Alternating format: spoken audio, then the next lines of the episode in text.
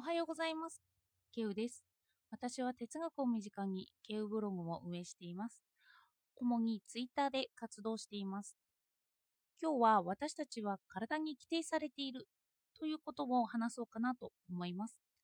最近脳の話を読んでいると、私たちは本当に体によって限界があるんだなということを強く実感します。よかったらお付き合いください。この体に規定されているというのは現代哲学で主流なカントからの流れになっていて私たちは自分の現象しか実感できない納得体感ができないというか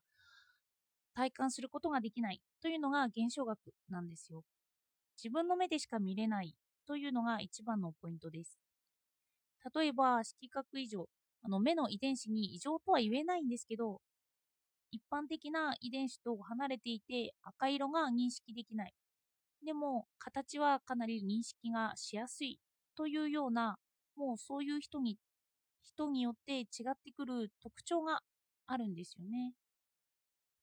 もうその人はそういう特徴の体でそういう見方をしているということなんです。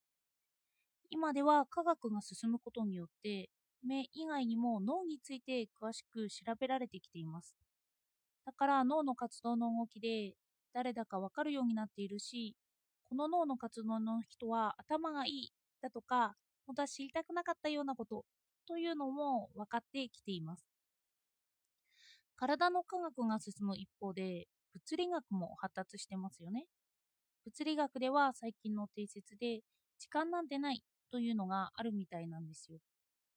アインシュタインに代表されるように、確かに人間って感覚は違いますよね。人それぞれ時間が早い時があったり遅い時があったり。そしてこれは感覚ではなくてもブラックホールの周りは時間の流れが止まっているだとか実は過去から未来への一方通行ではないだとかが言われています。でもこれを人間の私たちの体に当てはめると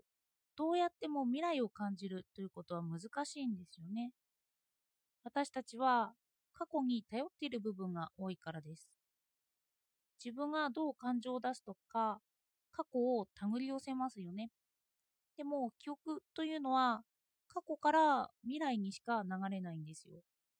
未来から過去にというのを認識できないんですよね。未来のものだと思っていた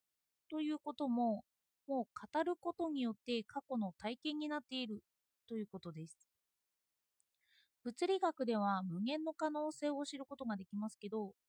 脳科学や遺伝学だと体を調べるものでは人間の限界を知れるんですよね。人間はこれしか認識ができないし、体によって規定されている部分がたくさんあるということです。だから私は記憶についても結構興味があります。記憶が私を作っていたりするからです。そしてこの記憶なんですけど、意識的な部分と無意識的な部分があるんですよ。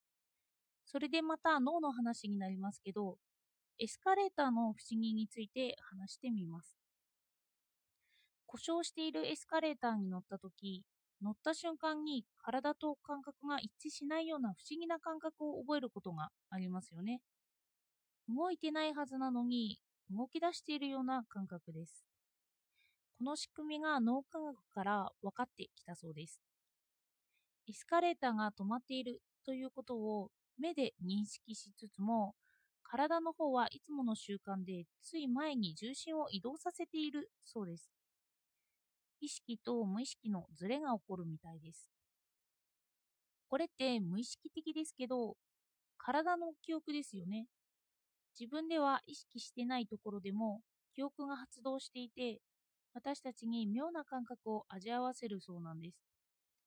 これは脳科学でも脳の中に複数の事故が同居していて並行作業しているということを指すそうです。の人はマルチタクスク一度にたくさんのことは意識できないって言いますけど無意識のレベルだとたくさんしているんですよ。息を吸いながら文章を書きながら手が勝手に動きながらというような無意識的なマルチタスクはたくさんしています。の意識的なマルチタスクって難しくて、意識は一つしかしてないから、実はテレビを見つつご飯を食べるとかだと意識がテレビ食べるテレビ食べるとかあの切り替わっているそうだそうなんですよねでも無意識的なものに落とし込むと並行処理をたくさんしているんですよ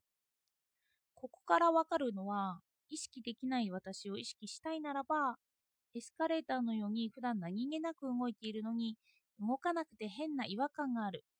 というような場合に体の限界を感じることができるんだなって思いました。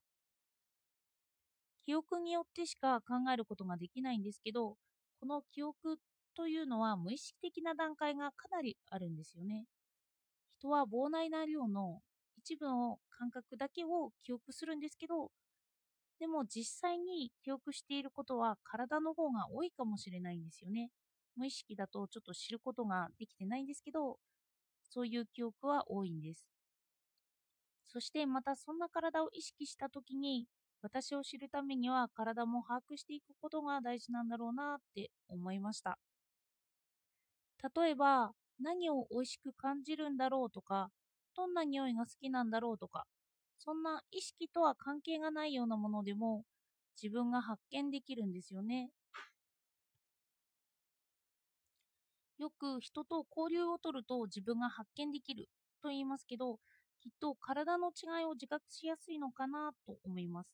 この匂い好きだけど好きと言ったら相手は嫌そうでもないというのは結構ありますよね。相手はこれが好きだけど私がこれは好きだという違いはたくさんということです。そうなると人による好き嫌いはあるから自分にとって良い環境を作り出したいならばその環境を作れるようにありたいななんて思いました。昨日の話でもそうでしたけど私はこれが好きとか私は今が幸せだとか述べたとしても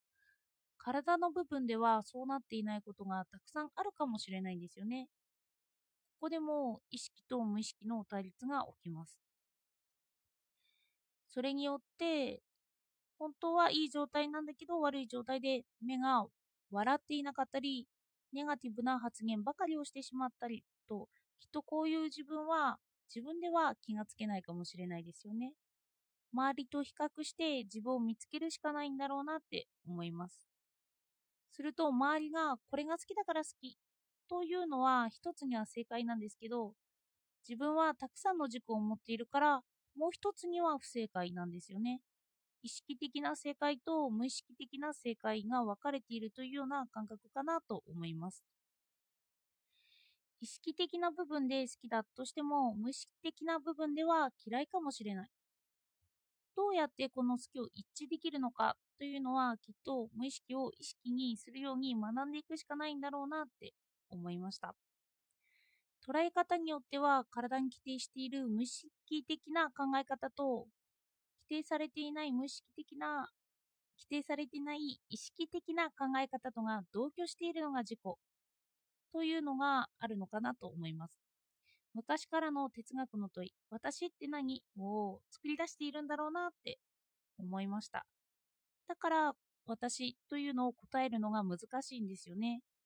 私の中に無意識的な私がたくさんいるということで、まだまだ発見していないきっと無意識的な私がいるんですよね。だからそういうのを発見できたら楽しいだろうなと思いました。今日は自己は何人もいる無意識的な自己という話をしていきました。では今日もお聴きいただいてありがとうございました。